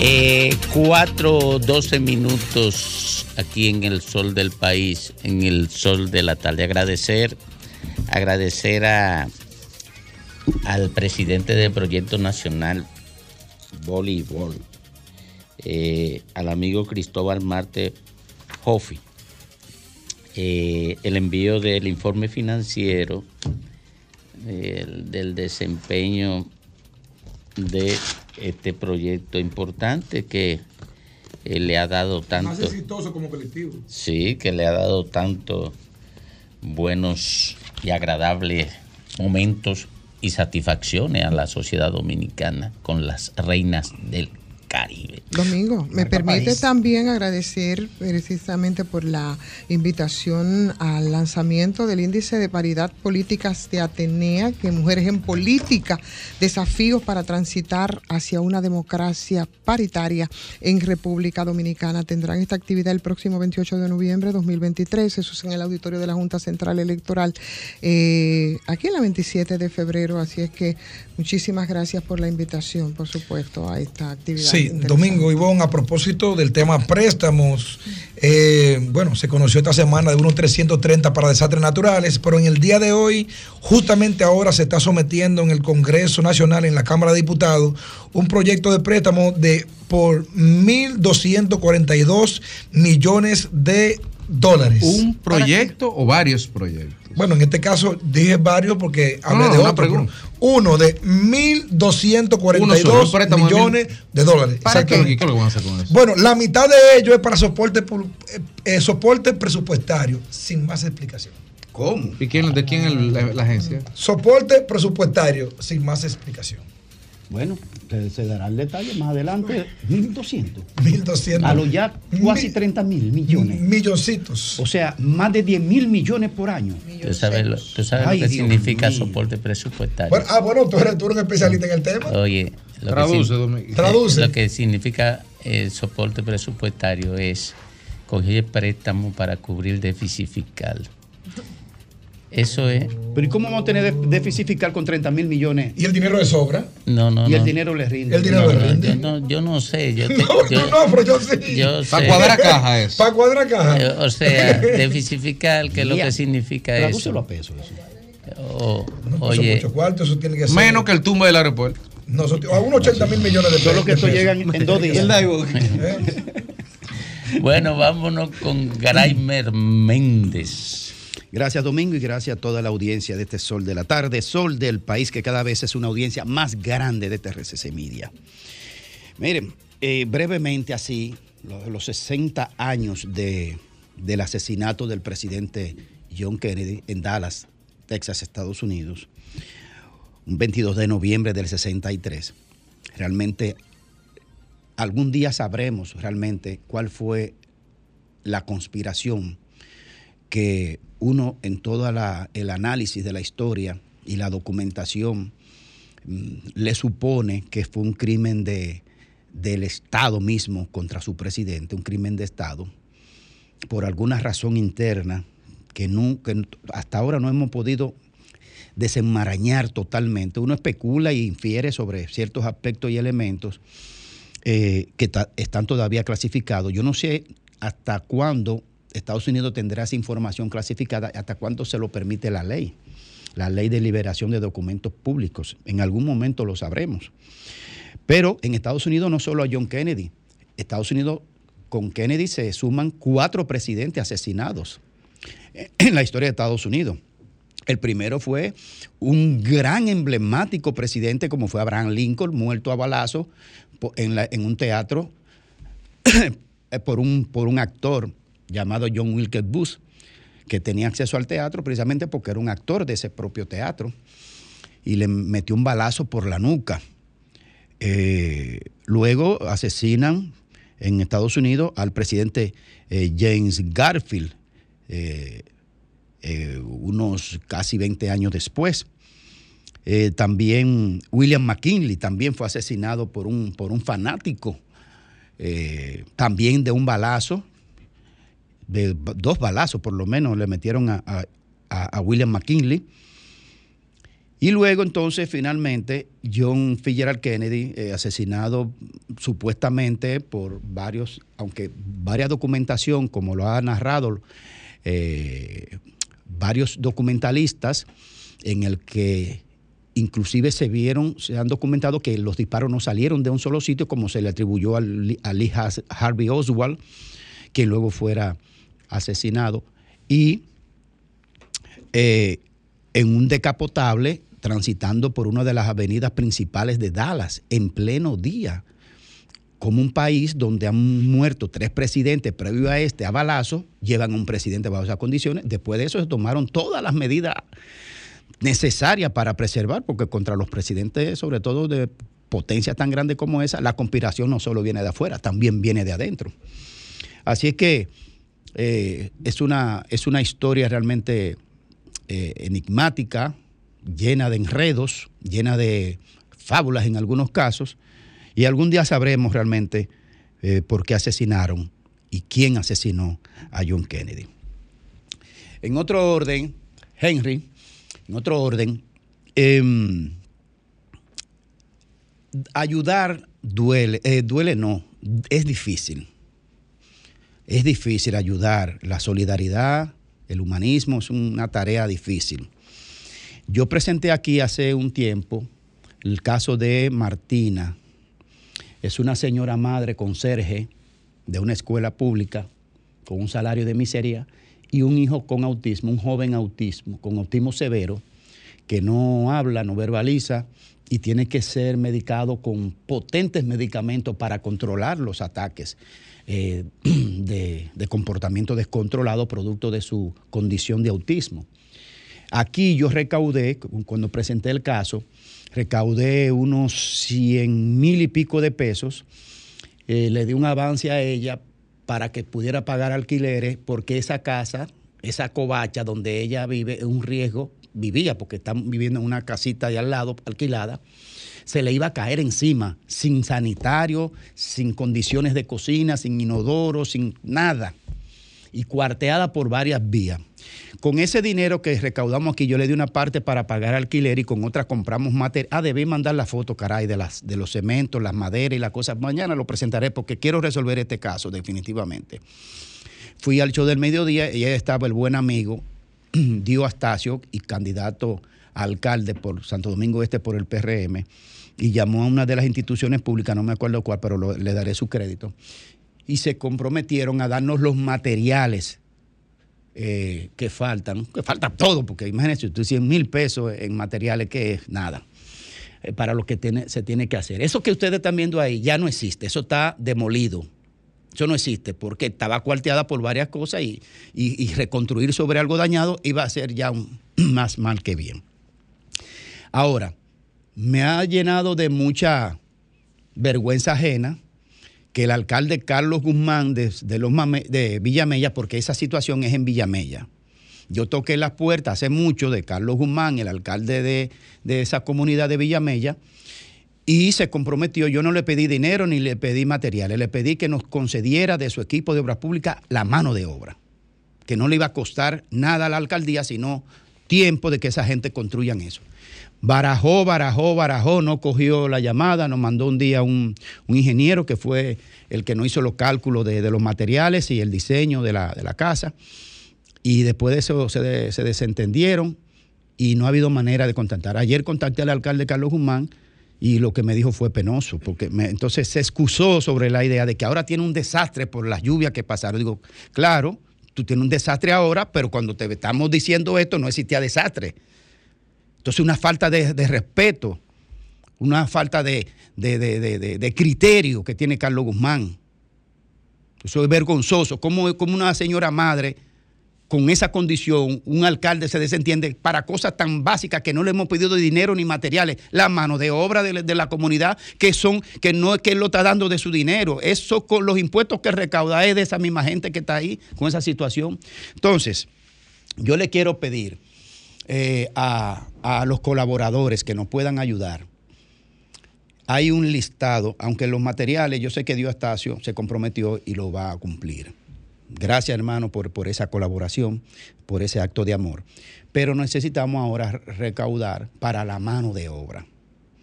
Eh, y si alguien puede, yo voy a poner la lista aquí más adelante, mañana, que yo cuando pueda, de los materiales que se necesitan, por si Dios Astacio no lo puede conseguir todo, para no dejarle toda la carga. Entonces sí vamos a pedir una colaboración para que esta señora madre, sobre todo por su hijo, que es en un estado de indefensión, se encuentran, a ayudar a terminar la casa de Martina. Es un acto de amor, es un acto de humanismo y siempre se compensa de alguna manera cuando se hace este trabajo. Una casa para Martina, Alejandro.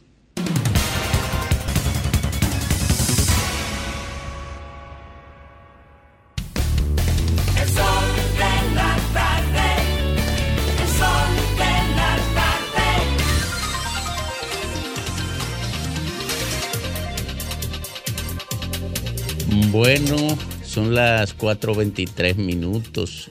¿En qué está lo de Guillermo Moreno y lo de y lo de Faride y, y la senadora? Guillermo va Él va a dirigir dos instituciones. Inaguja va Inaguja es una y después la fábrica No, de hilo. Pero en serio, en serio, hay muchas especulaciones, porque incluso me llamaba un colega preguntándome, diciéndome, ay, que el acto de lanzamiento todavía no se, no se va, no se, no, no sabemos cuándo que se Ahora va a no puede ser. Va para Inaguja, ¿Eh? dijo Faride. Ahora no puede ser por prudencia política. No, no, no, no, para nada. O ¿Sí? sea que eso está como en el mismo punto, Domingo, eso está como en una inercia. Como Cartagena. Sí. Con la misma playa y con la misma arena. Sí, En el exactamente. Lo que dice ese Moreno la es que calle. eso es seguro, que ahí no hay vuelta, ¿no? Que Guillermo será el ¿Quién lo candidato.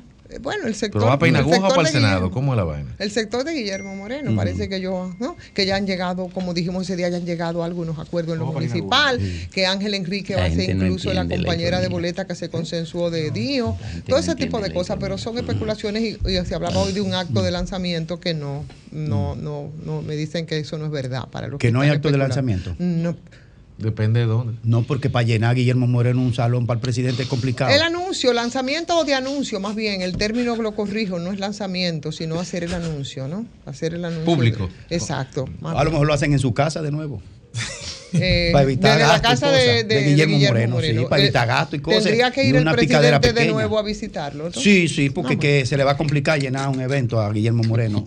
En su casa sale más barato, café y Recuérdate picadera. que también estarían la gente del PRM, porque sería acuerdo entre el PRM Ah, y, pero- y Alianza País. No, no es así. No sería así. No, pero entonces tú le estás diciendo a Julio César Valentín que él no llenó eso. Sí. Bueno. Vámonos con Federico Jovine. ¿Y por qué Eh, se, eh, y por qué va- se está- Vámonos con Alejandro.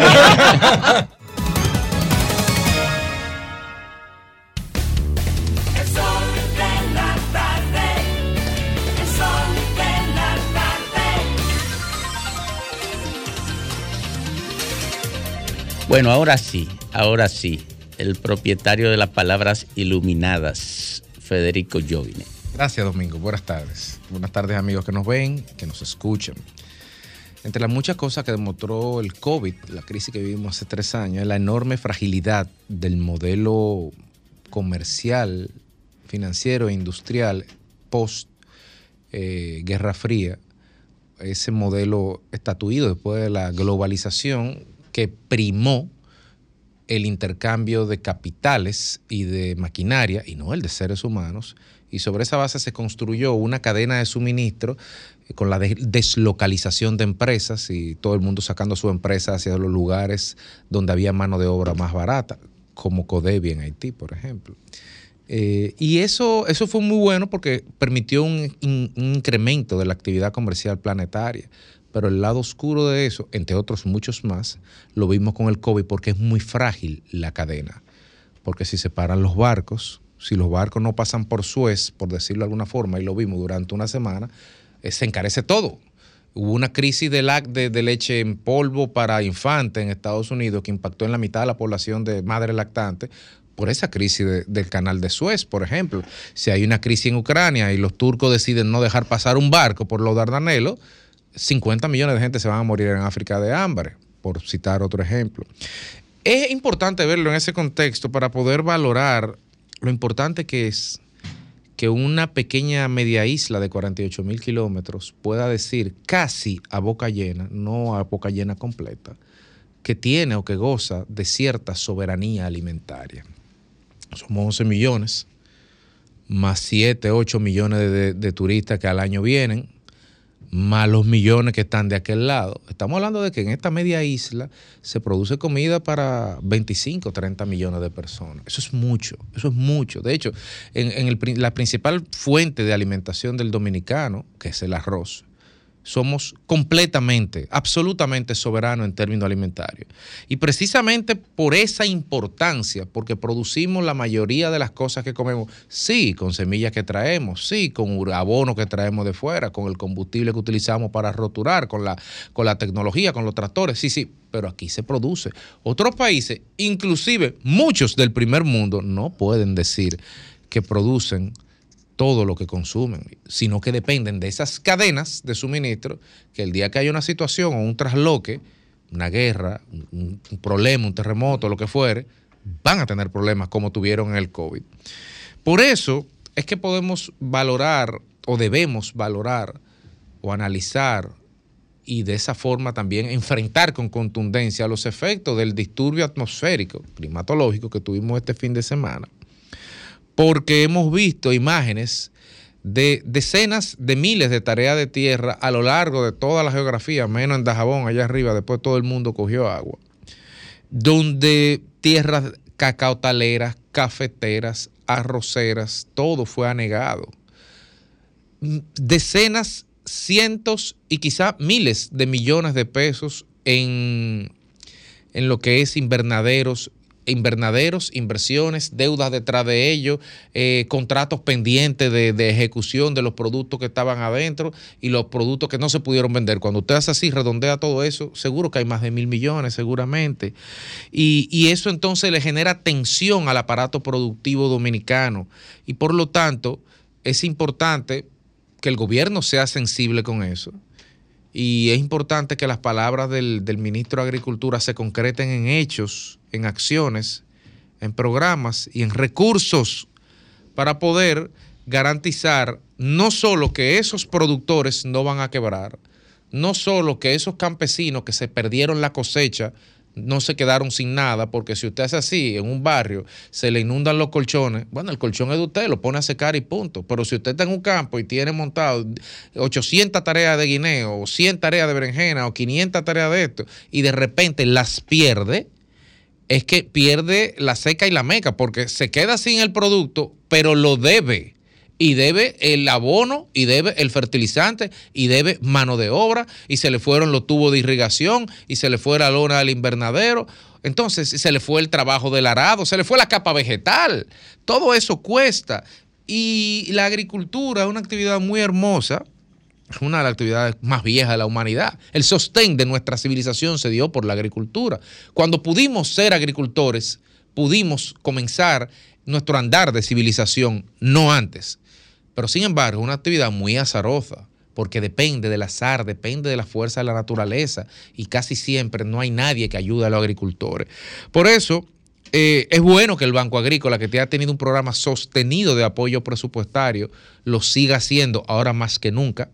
Sería bueno, muy bueno, que se dé a comunicar. A mí me sorprende como, por ejemplo, Agrodosa, que es un seguro que tiene de naturaleza público-privada, un seguro de precisamente contra desastres naturales, la gente no consume, quizás porque no hay una cultura de, de asegurarse. Sería bueno que se le dé más difusión a eso para que los campesinos y los productores puedan asegurar sus cosechas de frente a fenómenos de esta naturaleza.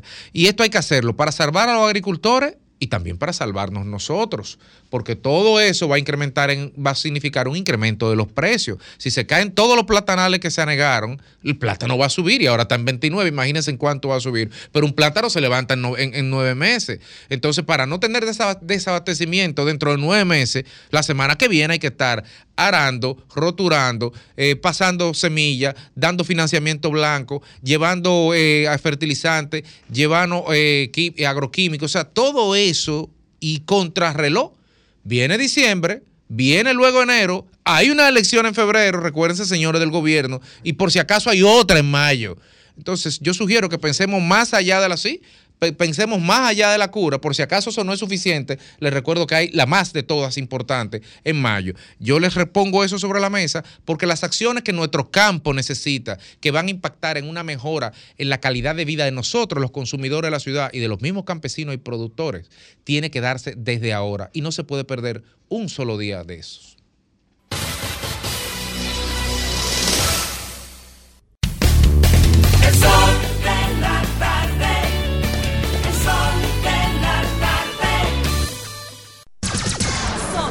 106.5. A las 4.42 minutos regresamos al sol del país, al sol de la tarde, esta vez con Félix Lajara. Muchísimas gracias, Domingo. Yo decía en el día de ayer en mi comentario que al gobierno le convenía eh, el relato de lo, de lo ocurrido en la 27, pese a que por más que defendieran el tema o que acusaran el pasado o que acusaran a quien quisieran o que dijeran que de 23 años solamente tres son responsabilidad y que los demás 20 no lo son, los dos aguaceros, el del 2022 y el 2023, ambos le cayeron a este gobierno y todo el desastre le ha caído. Pero que le convenía, decía yo, más este relato de lo ocurrido en la 27 que lo que estaba ocurriendo en el país. Porque allí ocurrió que murieron nueve personas, pero en todo el país han muerto más de 20 personas hasta el día de hoy contabilizado por el COE, que cuando terminen de contar se darán cuenta que son mucho más de 30 porque los reportes que uno recibe de las diferentes provincias es evidente que hay muchos, pero muchos problemas. Y yo estoy preocupado, Domingo, Fafa, Ivón, yo vine, eh, Graimer, yo estoy preocupado con lo que está pasando. Porque nosotros venimos de palcho en palcho con el tema económico. Y esos palchos, finalmente, parches, muchas gracias, parches, terminamos pagando nosotros la cuava. Ejemplo, el tiempo que duró la frontera cerrado, todo ese tiempo que duró la frontera cerrada, de manera así eh, abrupta, diríamos, se perdieron más de 40 mil a 50 mil millones de pesos en ganancia al Estado por concepto de las ventas que se hacen en, en todo el entorno de la frontera. Anote ahí 40 mil, 50 mil millones de pesos. 330 millones de pesos, de dólares, perdón, tomados prestados para desastres naturales. Y aparentemente uno no ve a dónde va todo eso. Pero, ¿por qué mi preocupación? Justamente ahora acaba de ser aprobado en la Cámara de Diputados un préstamo adicional a los 30 mil que ya todos conocemos de 1.241 millón- millones de dólares. La mitad de eso para tapar hoyos fiscales. Es decir, que para financiar el presupuesto, que yo cogí en algún momento dado 10 mil millones de dólares y hay que pagar intereses y no tengo para pagar los intereses de esos préstamos que tomamos. Entonces, con lo tuyo, con lo mío, con el futuro de mis hijos, con el futuro de todos nuestros niños, es que se está jugando en este momento, en este país. Pero el país está lleno de desastre. Dejamos de ganar 40 mil o 50 mil millones de pesos. Pero ahora, como explicaba Domingo ahorita, con, todo este, con todos estos daños ocurridos, miren, Rancho Arriba tiene daño con los vegetales. El Pinal tiene daño con los vegetales. Pero Azua tiene daño con los aguacates, con los, con los tomates. Pero San Juan tiene daño con la, con la bichuela. Pero eh, eh, en, en- hay daño con el arroz, con la piña. Estamos diciendo que estos daños en el día de hoy, que según el propio gobierno lo acaba de cuantificar en más de 5 mil millones de pesos, no solamente es el daño actual, es el daño que le va a hacer a la economía en diciembre. La economía en diciembre va a tener un faltante de productos y eso va, va a causar que el que tenga esos, esos, esos vegetales o esa bichuela lo va a poner más caro. ¿Y sabe quién va perdiendo en esa jugada? Va perdiendo usted, voy perdiendo yo. Eso no es un tema de partido, eso no es un tema de gobierno. Yo le decía, al gobierno le conviene mejor el relato de la 27 y el pleito político, que si Danilo, que si Leonel que si el PLD, ese relato le convenía más, porque con todo el desastre que ha ocurrido en el día de hoy, en el, día de hoy, que ocurrió a partir de las inundaciones del 18 de noviembre pasado, señores, en este país tenemos un desastre económico y eso no tendrá parangón. Podemos jugar con el plano político y con el allante, el bulto del movimiento, que yo creo que no es momento para eso, presidente. Usted fue a Ocoa y en Ocoa dijo que se estaba inaugurando un hospital y ahí no se está inaugurando ningún hospital. Y también dijo en Ocoa que estaban asfaltando la calle, no están asfaltando calle. Están completando el tramo Rancho Arriba, Sabana Larga, que Danilo se lo dejó por más de la mitad porque también primero hizo Juan Adrián hasta llegar a Rancho Arriba. Y la gente sabe, porque ese pueblo no es tonto. Yo creo que esto es un momento que debemos de sentarnos todos y debemos ponernos de acuerdo para ver cómo ayudamos a este país a salir del atolladero que está. Yo creo que el desastre natural que ha ocurrido en la República Dominicana este 18 pasado no es nada comparado con el desastre que dejará el gobierno de Luis Abinader cuando culmine este periodo.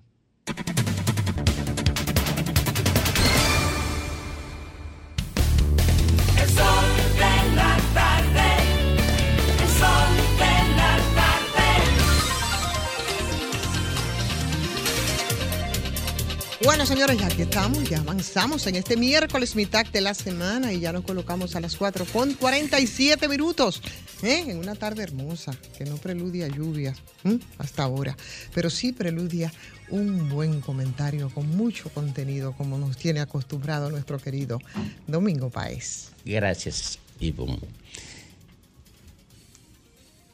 Latinoamérica fue testigo de un mega escándalo de corrupción protagonizado por una empresa brasileña que estructuró un mecanismo generalizado de sobrevaluación de obras públicas en, distintas- en distintas naciones como modelo económico para garantizar sobornos a políticos. República Dominicana es el único país que no ha llevado a la cárcel a ninguno de los participantes en ese entramado. Donde quiera que se produjo escándalo de esta naturaleza, fueron a la cárcel algunas personas, menos en República Dominicana. ¿Por qué no ocurrió eso en República Dominicana? Bueno, porque durante 20 años en República Dominicana fue creciendo en espiral la corrupción y se convirtió en tan poderosa que construyó su propio esquema de impunidad, cooptando el sistema judicial y cooptando mediante mecanismos de control y soborno el ámbito congresual, al igual que el ámbito del poder ejecutivo. Se instaló la impunidad como escudo protector de la corrupción. Ahora, el llamado gobierno del cambio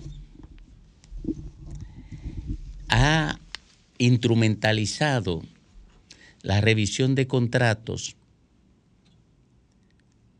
en, primera, en, en la primera etapa para reducir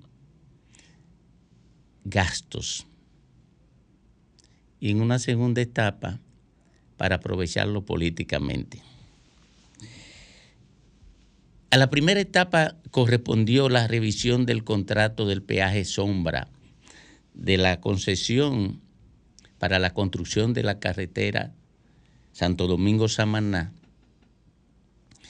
que en una colusión que, que vinculó a más de un partido, porque vinculó a más de una administración,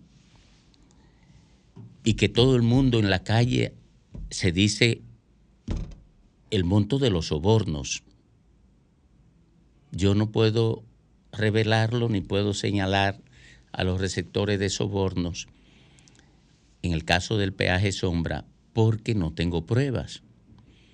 Y si no puedo demostrarla, pero todo el mundo conoce esta información, todo dominicano medianamente informado conoce esta información.